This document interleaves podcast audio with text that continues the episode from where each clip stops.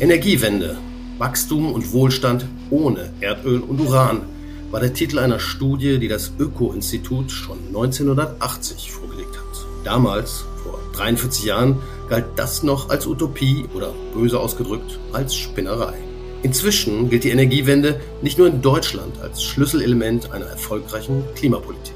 Aber der Weg dahin ist weit. Wie weit? Darüber haben sich die Energieexperten der Denkfabrik Agora Gedanken gemacht. In einer aktuellen Analyse fassen sie den Stand der Dinge und die Entwicklungen des vergangenen Jahres zusammen. Durch den Krieg in der Ukraine, knappes Gas, billige Kohle und marode Atommeiler in Frankreich wurden die energiepolitischen Karten neu gemischt. Was das für den Klimaschutz hierzulande bedeutet, darüber reden wir mit Thorsten Lenk, einem der verantwortlichen Autoren der Analyse. Mein Name ist Jörn Ehlers und ich hoffe, meine erkältungstechnisch angegriffene Stimme hält einigermaßen durch.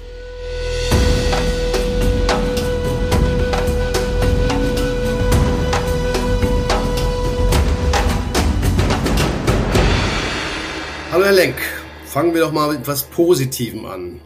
Auf dem Titel Ihrer Analyse ist eine große 46. Die 46 steht für 46 Prozent erneuerbarer Strom, also der Anteil an der Stromproduktion in Deutschland durch erneuerbare Energien war 46 Prozent. Ist doch gut, oder? Ja, schönen guten Tag, Herr Ehlers. 46 Prozent ist ein Rekord sogar. Es ist nicht nur gut, es ist ein Rekord. Die erneuerbaren Energien, also Windenergieanlagen, Solaranlagen, Biomasse, Biogas und Wasser haben so viel Strom produziert in Deutschland wie noch nie zuvor. Da könnte sich doch die Regierung auf die Schulter klopfen. Läuft doch. Ja, es ist leider eben kein äh, klimapolitischer Erfolg, zumindest das, dieser, dieser Anstieg, den wir vom Jahr 2021 auf das Jahr äh, 2022 gesehen haben.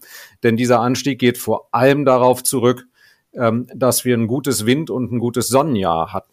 Also insbesondere ein gutes Sonnenjahr. Wir hatten ähm, einen Rekord an Sonnenstunden in Deutschland, was ja auch Folge der Klimaerhitzung sind, ähm, dass wir sehr, sehr viel Strom eben aus PV-Anlagen ähm, produzieren konnten. Aber der Großteil des Anstiegs, den wir gesehen haben, der erneuerbaren Stromproduktion von 2021 auf 22 geht eben auf Wettereffekte zurück und nicht auf den Ausbau der erneuerbaren Energien.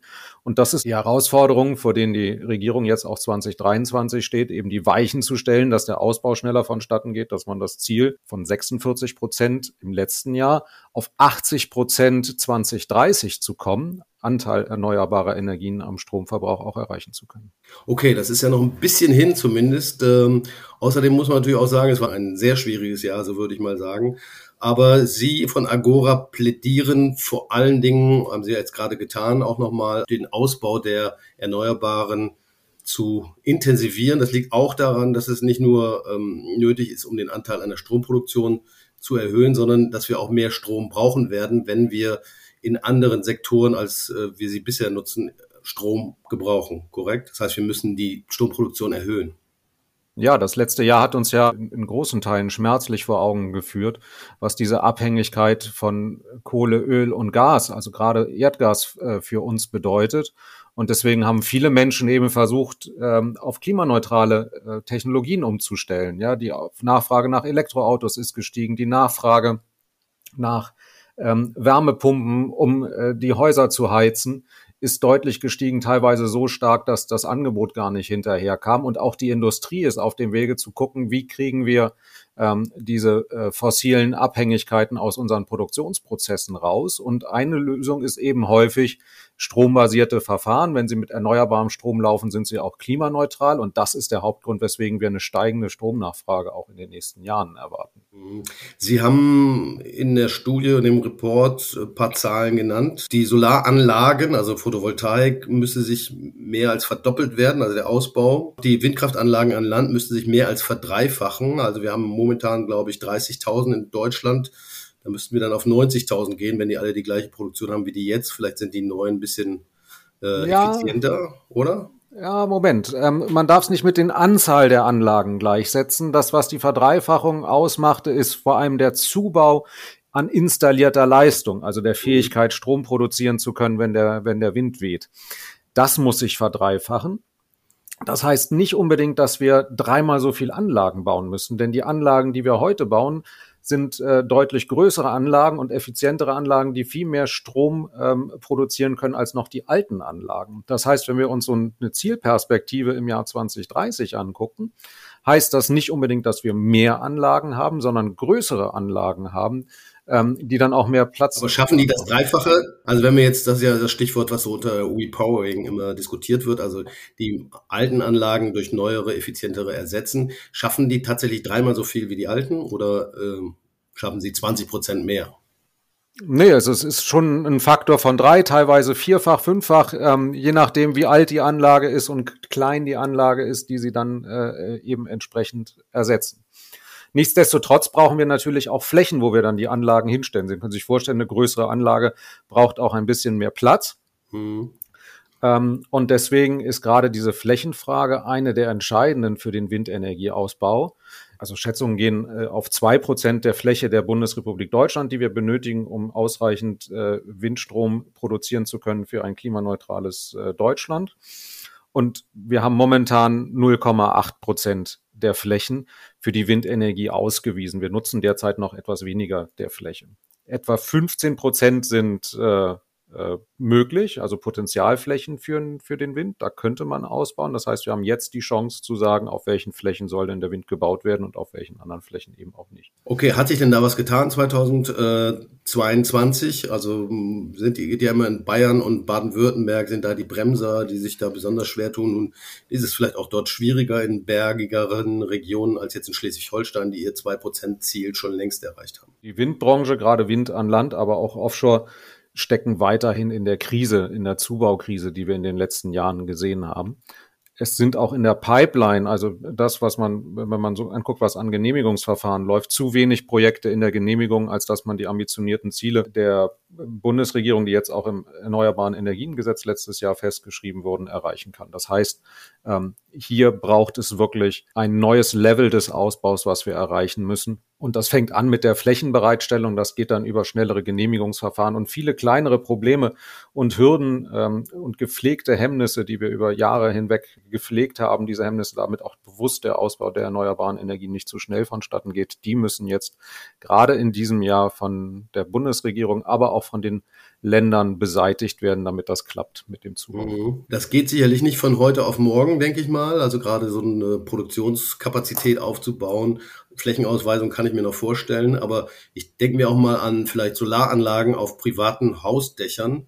Äh, ist sicherlich noch ein großes Potenzial da, nur äh, wo kriegen Sie die Handwerker her, die so ein Ding äh, installieren? Das ist ja ein Riesenproblem auch, oder? Bei Solar nicht so ähm, stark, sagen einige, die sich das äh, genauer angeguckt haben dass das schon klappt mit dem, mit dem entsprechenden Zubau, natürlich mit entsprechendem Ehrgeiz auch dahinter, ähm, Fachkräfte entsprechend auszubilden.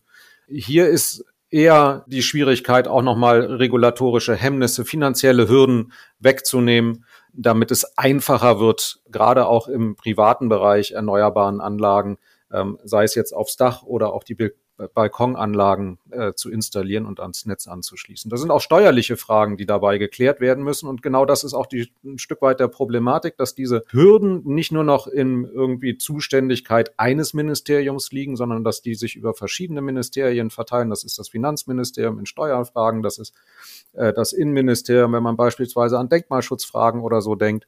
Ähm, vieles liegt im äh, Wirtschaftsministerium. Und äh, da braucht es einfach einen gemeinsamen Plan und äh, eine gemeinsame Umsetzung jetzt im Jahr 2023, um da wirklich auf ein neues Level zu kommen und letztlich beim, auch beim Ausbau der erneuerbaren Energien eine Geschwindigkeit zu erreichen, wie wir es ja jetzt beispielsweise auch gesehen haben beim Ausbau von äh, LNG-Terminals oder eben auch bei der Bereitstellung von Impfstoffen gegen das Coronavirus. So, da, muss, da müssen wir hinkommen, gerade jetzt in dem entscheidenden Jahr 2023. Okay, Ihr Wort in das äh, Ohr der Verantwortlichen in der Regierung. Es bleibt auf jeden Fall noch viel zu tun, das ist klar. Und äh, Sie haben das Stichwort LNG, also Flüssiggas genannt. Das war ja auch eine Entwicklung des vergangenen Jahres, die hm, die energiepolitische Situation sicherlich sehr, sehr schwer gemacht hat. Ähm, der Krieg an der Ukraine hat dazu geführt, dass einen Comeback der Kohle tatsächlich auch stattgefunden hat. Ist das ein kurzfristiger Effekt aus Ihrer Sicht und äh, wie wirkt sich das auf die Klimabilanz des Vorjahres aus, also 2022? Ja, das Jahr 2022 hat ja eine doppelte Überraschung für uns bereitgehalten. Einerseits ist der Energieverbrauch insgesamt in Deutschland äh, sehr, sehr stark zurückgegangen. Ähm, das liegt teilweise an den hohen Energiepreisen, dass einige einfach nicht mehr produzieren konnten, gerade die energieintensive Industrie. Das liegt aber auch an der Bereitschaft vieler Energie zu sparen, um eben die Versorgung in Deutschland entsprechend zu sichern. Können Sie das ungefähr einschätzen, wie, wie das sozusagen sich verteilt? Also diese Energieeinsparung oder der Rückgang der Energie, des Energieverbrauchs, sind das vor allen Dingen Privathaushalte gewesen oder war es die Industrie aus konjunkturellen Gründen oder die Preisschraube, die Sie vorhin genannt haben?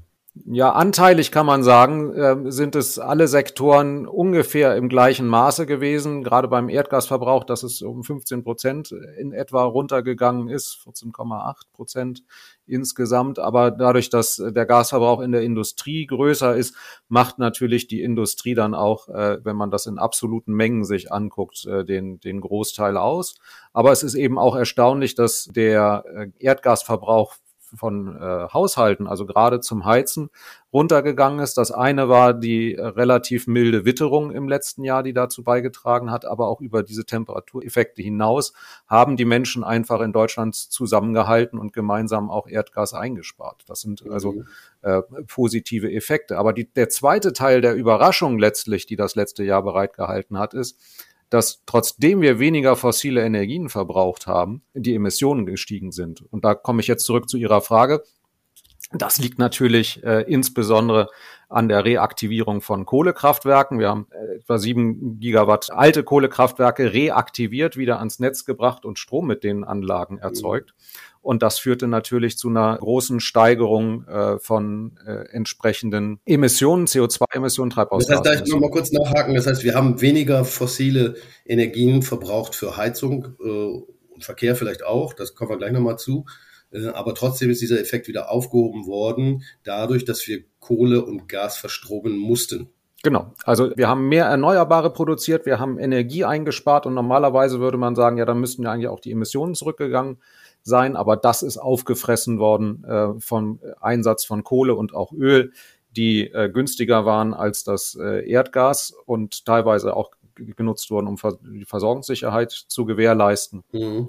Und das hat letztlich ähm, die eigentlich positiven Effekte wieder aufgezehrt. Nochmal eine andere Frage. Sie hatten vorhin LNG, also Flüssiggas, äh, angesprochen, dass die Terminals relativ schnell auch auf die Beine oder auf die Boote oder die Stelzen oder die Anleger gebracht worden sind, die Anlagen. Äh, die Frage, die sich mir da mal gestellt, ist Flüssiggas eigentlich immer aus Fracking? Nee, ne? Das muss, muss nicht grundsätzlich Schiefergas sein. Das kann auch äh, ganz normales Gas sein, das verflüssigt worden ist, oder? Das kann ganz normales Gas sein, was verflüssigt worden ist. Es ist aber eben auch äh, äh, Fracking-Gas, ähm, was dann verflüssigt wird und zu uns hingeliefert wird. Und das Problem daran ist, dass dieses äh, Gas ähm, wenn man es verbrennt, genauso viele Emissionen erzeugt wie ein anderes äh, Erdgas. Mhm. Je nachdem, wo es herkommt, ist das schon noch ein bisschen unterschiedlich, aber so im, im Groben. Und ähm, wir aber durch die Verflüssigung einen zusätzlichen Energieaufwand haben, der häufig eben auch aus fossilen Energien kommt, eben aus Erdgas auch getragen wird. Und damit ist die Last gerade von Flüssigerdgas, die, die Treibhausgaslast von äh, Flüssigerdgas größer als äh, von, von Pipeline-Gas. Pipeline-Gas, okay. Also habe ich auch da wieder was gelernt. Sie haben in Ihrer Analyse auch ähm, die einzelnen Sektoren sich angeguckt und wenig überraschend waren es vor allen Dingen der Verkehrsbereich und die Gebäude, die ihre vorgegebenen Klimaziele nicht erreicht haben. Vorgegebene Klimaziele äh, korrigieren Sie mich, falls ich falsch liege, die werden durch das ähm, Klimagesetz quasi vorgegeben, richtig bis 2030. Und da sind Gebäude und Verkehr die Sorgenkinder. Das ist auch 2022 so geblieben. Genau, wir haben klare Emissionsvorgaben, äh, wie groß die Treibhausgasemissionen in den Sektoren hätten sein dürfen. Und sowohl der Verkehrssektor als auch der Gebäudesektor haben nach unseren äh, Abschätzungen, es liegen halt nur vorläufige Zahlen bislang vor, aber nach unseren Abschätzungen beide das Sektorziel jeweils verfehlt. Liegt das nicht auch daran, dass äh, Verkehr und Gebäude die, die Transformation oder die Veränderung sehr viel langwieriger ist? Ich meine, so ein Gebäude, wenn es da steht, dann steht es da erstmal äh, 50 oder 80 oder 100 Jahre. Und ein, ein Auto äh, kauft man sich jetzt auch nicht jedes zweite Jahr. Von daher ist da äh, die Schwankung von Jahr zu Jahr wahrscheinlich von vornherein eher gering, oder? Also sehr, sehr lange Investitionszyklen davon sprechen wir, haben wir natürlich im Gebäudebestand. Mhm. Ja, es dauert sehr, sehr lange, bis ich irgendwie mal ein Haus abreiße und ein neues baue. Deswegen ist auch äh, gerade im Gebäudesektor das äh, wichtig, dass wir hier nicht die Zeit einfach verschlafen, sondern wirklich sehr ambitioniert sehen, dass wir den Energieverbrauch bei den Gebäuden nach unten kriegen und umgestellt kriegen auf erneuerbare Energien. Mhm. Das heißt aber nicht unbedingt neu bauen. Ich glaube, das muss man auch sagen. Ich habe neulich mal mit einer Kollegin drüber geredet, äh, die schätzte so, dass bei einer Gesamtenergiebilanz von so einem Gebäude 50 bis 80 Prozent, je nachdem, wie gut das gedämmt ist, für den Bau eines Gebäudes drauf geht. Das heißt also Neubau, äh, in dem Moment, das Moment, in dem man das Gebäude baut, ist schon mal 50 Prozent äh, der Energie mindestens weg für so ein Gebäude. Das heißt, energieeffizient wäre eher andere Baustoffe oder Renovieren von Altbauten. Ist das korrekt? Genau, eben weil wir den Austausch nicht so schnell haben, dass wir alte Gebäude durch neue ersetzen, ist es eben entscheidend, dass wir äh, gerade im Bestand möglichst schnell anfangen, äh, tief energetisch zu sanieren, also den Energieverbrauch wirklich kräftig runterzukriegen äh, und dann umzustellen auf erneuerbare Energien. Denn dann sind auch dauerhaft äh, entsprechend die Kosten äh, reduziert. Gerade wenn ich an Mieter denke, ein, ein, Mieter, der in einem sanierten Haus wohnt, hat natürlich geringere Energiekosten als ein Mieter, der in einem unsanierten Haus äh, mhm. leben muss. Und das ist natürlich auch eine Möglichkeit, dauerhaft aus hohen Kosten rauszukommen, wenn ich es schaffe, möglichst für den gleichen Komfort und das äh, gleiche Wohlbefinden ähm, entsprechend weniger Energie zu verbrauchen. Und mhm. häufig ist es ja so, dass auch der Wohnkomfort steigt, wenn es eben nicht mehr so zugig ist, man nicht ständig kalte Füße hat.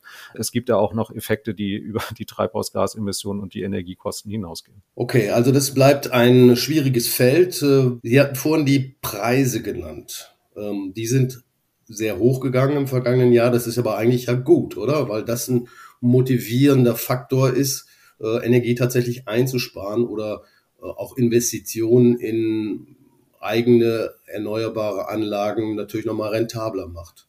Ja, das haben wir auch gesehen mit den steigenden Preisen, dass gerade im industriellen Bereich auch Energieeffizienzmaßnahmen, die sich bislang bei niedrigeren Energiepreisen nicht gelohnt haben, jetzt umgesetzt wurden weil sie sich relativ schnell auch rentiert haben bei diesen enorm gestiegenen Energiepreisen. Aber die Energiepreise, wenn wir das Erdgas beispielsweise angucken, ist äh, teilweise um das Zehnfache gestiegen. Das sind natürlich Energiepreissteigerungen, die von vielen auch nicht mehr getragen werden können. Und das geht natürlich über das hinaus, was man äh, auch anstreben sollte an Energiepreissteigerungen, allein aufgrund der sozialen Effekte, die solche äh, hohen Energiepreise haben können. Und äh, wie gesagt, es ist teilweise ja zu Produktionseinbußen auch gekommen aufgrund dieser äh, hohen Energiepreise. Und das ist natürlich nicht was, wie wir uns Energiewende vorstellen, dass wir äh, Industrien abschalten müssen oder unsere äh, Dinge, die wir brauchen, nicht mehr produzieren können. Mhm. Okay, wenn man Ihnen jetzt morgen einen neuen Job anbieten würde als Energiewendeminister, was würden Sie als erstes machen? Also ganz entscheidend ist diese Sachen, die lange brauchen, die lange Vorlaufzeiten haben oder einfach sehr, sehr träge sind, schnell und zügig anzugehen. Das fängt beim Windenergieausbau an, der entscheidend ist. Wir brauchen den grünen Strom eben auch, um die ganzen klimaneutralen äh, Prozesse in den anderen Sektoren, in Gebäude, Wärme, ähm, und Verkehr und Industrie laufen zu lassen. Wenn wir den Strom nicht haben aus erneuerbaren Energien, und da ist eben der Strom insbesondere günstig, wenn wir den ähm, nicht aus importierten Wasserstoff oder selbstproduzierten Wasserstoff haben, aus, aus erneuerbaren Energien, also grünen Wasserstoff, sondern mhm. eben aus Wind- und PV-Anlagen, dann ist der Strom entsprechend günstig, aus Wind- und Solaranlagen. Und deswegen ist hier gerade beim Wind das entscheidend, denn wir wollen 2030 80 Prozent erneuerbare Energien an einem gestiegenen Bruttostromverbrauch haben. Und wenn Sie sich überlegen, dass so ein Windenergieprojekt im Schnitt heute sieben Jahre braucht, um umgesetzt zu werden, können Sie sich vorstellen, wie viel Zeit uns eigentlich noch bleibt, ähm, den Ausbau von 46 Prozent auf äh, entsprechend 80, 80 Prozent erneuerbare. Okay, das heißt, dann müssten eigentlich alle Anträge für diese Anlagen in diesem Jahr gestellt werden, damit sie 2030 am Netz sein können. Genau. Und Aufgabe, weil das halt unrealistisch ist, ist die, ist die Aufgabe jetzt möglichst schnell diese Flächen bereitzustellen. Nicht erst 2027, da sind die Länder verpflichtet, mhm. die ersten äh, äh, Flächen bereitzustellen. Diese Flächen müssen eher bereitgestellt werden, damit die Projektierer schneller anfangen können ähm, mit der Projektierung der, der Windräder. Ähm, dann müssen die Genehmigungsverfahren beschleunigt werden und auch noch bei den äh, ähm, Produktionen müssen wir sehen, dass das Windrad auch schon angefangen wird zu bauen. Nicht erst, wenn Genehmigungen und Ausschreibungsergebnisse für die Förderung vorliegen, sondern möglichst schon dann angefangen wird zu bauen, ähm, wenn die Genehmigung sehr wahrscheinlich ist. Das heißt, wir müssen hier in eine Parallelisierung kommen von Prozessen, die wir bisher immer äh, nacheinander arbeiten. Das ist Aufgabe insbesondere der äh, Regierung, das in diesem Jahr äh, entsprechend umzusetzen. Im Gebäudebereich ist es vor allem eine Sache, die äh, Sanierung voranzutreiben und die Umstellung auf äh, erneuerbare Energien, sprich den Heizkessel, der mit Erdgas oder Erdöl betrieben wird, entsprechend umzustellen auf idealerweise Wärmepumpen, die mit erneuerbarem Strom betrieben werden. Also wenn wir jetzt nochmal auf die Klimabilanz äh, Deutschlands gucken, müssten wir momentan sein bei 40 Prozent weniger Emissionen als 1990. Äh, wir sind Ihrer Analyse zufolge bei 39 Prozent gelandet. Das hört sich auf den ersten Blick gar nicht so schlecht an. Aber wenn ich Sie richtig verstanden habe, ist zu befürchten, dass diese Lücke zwischen den Zielen und den tatsächlich vorgelegten Ergebnissen in Zukunft eher größer wird? Ja, wir haben die Chance, dass wir die Klimaziele erreichen. Bloß das heißt jetzt, wir müssen in, in, in die Umsetzung kommen. Das letzte Jahr war ja im Wesentlichen geprägt, dass wir uns äh, gerade was die erneuerbaren Energien anbelangt, neue Ziele gesetzt haben, sehr ehrgeizige Ziele für ähm, 2030. Aber äh, Ziele alleine zu definieren reicht nicht aus, wenn man es auch erreichen möchte, nicht? Das kennt jeder. Sondern man muss dann auch entsprechend in die Umsetzung kommen und von diesen Umsetzungsmaßnahmen muss in, insbesondere das Jahr 2023 geprägt werden, denn wir brauchen jetzt, was beispielsweise den Ausbau der Erneuerbaren anbelangt, eine Ver-X-Fachung des bisherigen Ausbaus, also eine Verdrei- bis Verzehnfachung bei Offshore sogar, weil die Ausbauzahlen im letzten Jahr so niedrig waren. Und das relativ schnell, denn die Zeit bis 2030 läuft ab. Interessant, ich bin mir nicht sicher, was meine Kollegen aus dem Meeresschutzbereich dazu sagen, aber das kann man ein andermal diskutieren. Auch das ist natürlich so ein Faktor, wo solche Klimaziele gegen Naturschutzvorhaben äh, ausgespielt werden. Und da gibt es ja auch immer wieder Konflikte. Ein Teil der Verzögerung geht ja auch auf Forderungen aus den Naturschutzverbänden zurück oder sehe ich das falsch? Nein, das ist natürlich eine Frage, wie wir Naturschutz und den Ausbau der erneuerbaren Energien entsprechend kombinieren können. Und genau da geht es ja auch darum, beispielsweise bei, bei den Windflächen zu schauen, ähm, wo haben wir Flächen, wo wir Wind ausbauen können, auch in, in, Abstimmung mit den Menschen vor Ort, die sagen, es gibt bestimmte Flächen, da wollen wir keine Windräder haben, aber es gibt andere Flächen, da können wir es uns besser vorstellen als woanders. Wir haben noch die Chance, genau das jetzt zu definieren. Und äh, die Frage stellt sich ja auch im, im Natur- und Artenschutz zu sagen, wo sind die Flächen, wo wir schützenswerte Natur haben und wo schaffen wir Flächen, dass äh, uns auch die Arten erhalten bleiben auf dem äh, Weg zu einem klimaneutralen Deutschland. Gut, noch eine andere Frage. Wir haben, Sie haben formuliert die Anforderungen an die Politik. Äh, oft kommt die Diskussion um Energiesparen etc. immer auch auf und dann fängt man bei den Einzelnen an. Was kann der Einzelne tun? Also auf die elektrische Zahnbürste verzichten oder sowas. Das bringt ja nicht wirklich viel, oder? Ich habe mal irgendwo gehört, ich weiß nicht, ob es stimmt, dass selbst ein Obdachloser äh, in Deutschland einen CO2-Rucksack von, weiß nicht, fünf, sechs Tonnen mit sich rumschleppt. Das heißt, der große Hebel ist eigentlich nicht der private Haushalt, sondern das ist Politik und Wirtschaft, oder? Na, ich würde die Fälle gar nicht gegeneinander ausspielen. Natürlich hat die Politik eine ganz wesentliche und gestaltende äh, Rolle ähm, bei den Rahmenbedingungen, in denen dann auch unser Leben und die Wirtschaft stattfindet in, in Deutschland und kann da sehr, sehr äh, klare Vorgaben setzen zur Erreichung dieser Klimaziele. Aber eben kann auch jeder Einzelne dazu beitragen, äh, indem er das Auto mal stehen lässt und das Fahrrad fährt. Das ist ja auch der Gesundheit äh, wohl zuträglich. Ähm, und auch überlegen, welche Produkte konsumiere ich. Kaufe ich äh, Lebensmittel beispielsweise, die einen großen CO2-Fußabdruck haben, weil sie einmal quer über die Welt äh, transportiert werden? Oder schaffe ich das, meinen Energieverbrauch zu Hause auch zu reduzieren. Das haben wir ja letztes Jahr auch äh, gesehen, dass das klappt bei den Haushalten, dass sich da viele Mühe gegeben haben, teilweise aufgrund der Kosten, teilweise aber auch einfach, weil sie die Notwendigkeit äh, gesehen haben, ähm, äh, den Gasverbrauch zu reduzieren. Ähm, da ja auch einen signifikanten Anteil geschafft haben, das entsprechend zu reduzieren. Mhm. Nur es sollte natürlich nicht zwangsweise zu Komfortverlust führen, wenn wir an, an eine klimaneutrale Entwicklung denken. Und das gerade ist ja auch die Chance, dass wir sogar, wie ich es vorhin beschrieben hatte, bei den Wohnungen, wenn wir die äh, entsprechend energetisch sanieren, dass sogar der äh, Wohnkomfort steigt und wir was Gutes fürs Klima tun. Mhm. Ich glaube, am ehesten kann man wahrscheinlich als Privatmensch noch im Verkehr was ändern, denke ich mal. Und da äh, gibt es ja auch Irrwege, wenn ich mir die, die ganze Diskussion momentan anhöre um äh, Elektroautos. Natürlich ist ein Elektroauto möglicherweise umweltverträglicher als ein alter Diesel, aber wenn die Kisten äh, tonnenschwer sind und äh, eigentlich nur SUV ist, ist wie, wie sie momentan so beliebt sind, äh, dann kann ich die zwar mit Strom auch betreiben, aber eine richtige Entlastung kriege ich doch dadurch nicht hin. Ja, das heißt äh, eben, äh, dass das Verkehrswende auch mehr ist als irgendwie nur eine Antriebswende. Ja, wenn ich den Diesel nur durch ein Elektrofahrzeug ersetze, dann ist das eine, eine Sache, die die Verkehrswende insgesamt braucht. Aber wir müssen natürlich auch gucken, wie wir insgesamt Verkehr nach Möglichkeit reduzieren. Äh, also gerade unnötige Verkehre auch zum Beispiel durch bessere Logistikketten entsprechend äh, reduzieren, aber eben auch die Mobilität an sich so weiterentwickeln, dass sie den Leuten das auch erleichtert, auf klimaneutrale Fortbewegung setzen zu können. Also ganz klassisch gerade den äh, öffentlichen Personenverkehr, sei es im Nah- oder Fernbereich, entsprechend äh, zu stärken, ist natürlich eine ganz wesentliche Voraussetzung, damit die Leute auch ihr Auto äh, entsprechend stehen lassen können. Und sicherlich muss man dabei die unterschiedlichen Gegebenheiten in Stadt äh, und auf dem, auf dem Land berücksichtigen. Gut, also Sie haben mich überzeugt, ich bestelle meinen Elektro-Porsche wieder ab. Äh, haben wir noch was vergessen? Müssen wir noch was besprechen? Oder haben wir die wesentlichen Punkte eigentlich erörtert? Ähm, ein Vorteil bei den erneuerbaren Energien, der immer noch mal ganz wichtig ist, sie helfen letztlich, äh, uns unabhängig zu machen von den fossilen Energien und auch äh, die Energiekosten zu senken.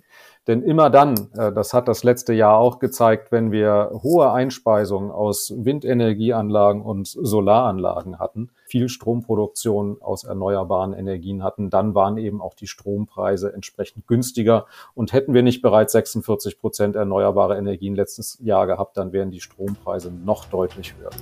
Okay, vielen Dank, Thorsten Link von Agora. Ich denke, es ist deutlich geworden, dass die Energiewende wohl eher ein Langstreckenrennen als ein Sprint ist. Trotzdem dürfte es nicht schaden, das Tempo deutlich zu erhöhen, um die hier im Klimaschutzgesetz vorgegebenen Ziele tatsächlich zu erreichen. Das war unsere Episode von Überleben zum Stand der Energiewende in Deutschland. Den Link zur Agora-Analyse packe ich euch in die Show Notes. Vielen Dank fürs Zuhören und natürlich könnt ihr den WWF-Podcast auch abonnieren.